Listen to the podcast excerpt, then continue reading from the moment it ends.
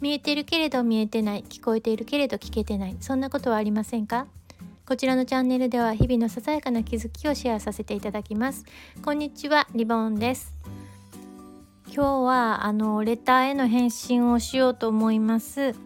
ただレターってあのお名前を書いていないとどなたがくださったかわからないんですがあの今回のレターはわかります。というのはまあこれ高校時代のね友達からだと思います。私をこう呼ぶのは学生時代の友達であってそれとその名前のところ漢字で書いてるというのは もう多分彼女だろうと思います。ありがとう。私の声があの変わってないということで心地よいお風呂に浸かっている気分って、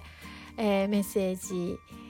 くださってありがとうございます。もう10年以上会ってないかなと思います。まあ卒業してからはあのちょっと23回会ったんですけれどももうここのところは全然会ってないですね。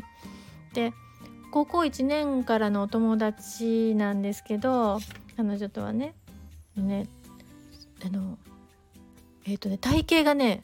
高校1年入学当時はほぼ一緒だったんですね。体重も多分一緒やったと思います。あの彼女の右足と私の左足を合わせるとあの同一人物の足っていう感じ。それね足をで あの合わせたことを思い出しますね。えー、それとあのその年代特有のあの性の知識は彼女から得たと。思いますね。あの付き合ってた彼のねえっとのことも通じて。もう思い出したら笑ってしまうんですけれども。その後はえーと、成人式も一緒に行こうねって言って一緒に行ったのも思い出しました。今回レターをいただいて、まあ、思うことがあったんですけど、まあ、それはまあこの間配信したメルマガ、えーと「居場所づくりに必要なことを意識したことありますか?」っていうタイトルで配信したんですけれどもちょっとそれを思い出したんですね。っていうのはあのー、まあそこで書いたのは相手がコミュニティであってもまあ人であっても、うん、居場所としての関係を温めておくためにはある程度続ける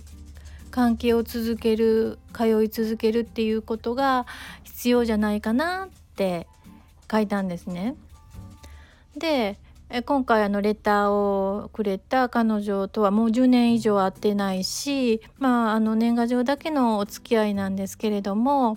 うんでも思い出はすごく残っていてもう顔もはっきりもちろん私は声もはっきり思い浮かぶんですけどあのやめなければ、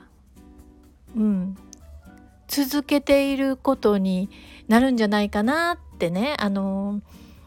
うん、あの年賀状だけのあのやり取りであってもやめなければ続けていることになるんじゃないかなって思ったんですね。そう思うとあちょっと話しててちょっと思い出えー、私なんでこんなこと忘れてたんかしら。あの彼女のところには私妊娠中も産後も産後間もなくもすっごいしんどい時に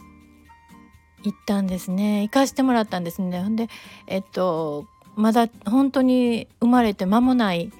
あの娘を連れてうん、行かしてもらって止めてもらって忘れ物をしてでそれをわざわざね取りあの持ってきてくれたとかあそういうねお世話にもなってます。あなんて私は忘れているんでしょうね。もう30年近く前のことですけれどももう忘れていますねお世話になっていますあの本当にたまにしか会ってないとはいえそのあのうん、自分がしんどい時に行かしてもらってるんですね。支えになってもらってたんだと思います。そう思うと、まあ、一方的で自分勝手ではあるんですけれどもこれからも私のあったかい場所でいてもらえたらなと思います。最後まで聞いていただいてありがとうございます。ではまた。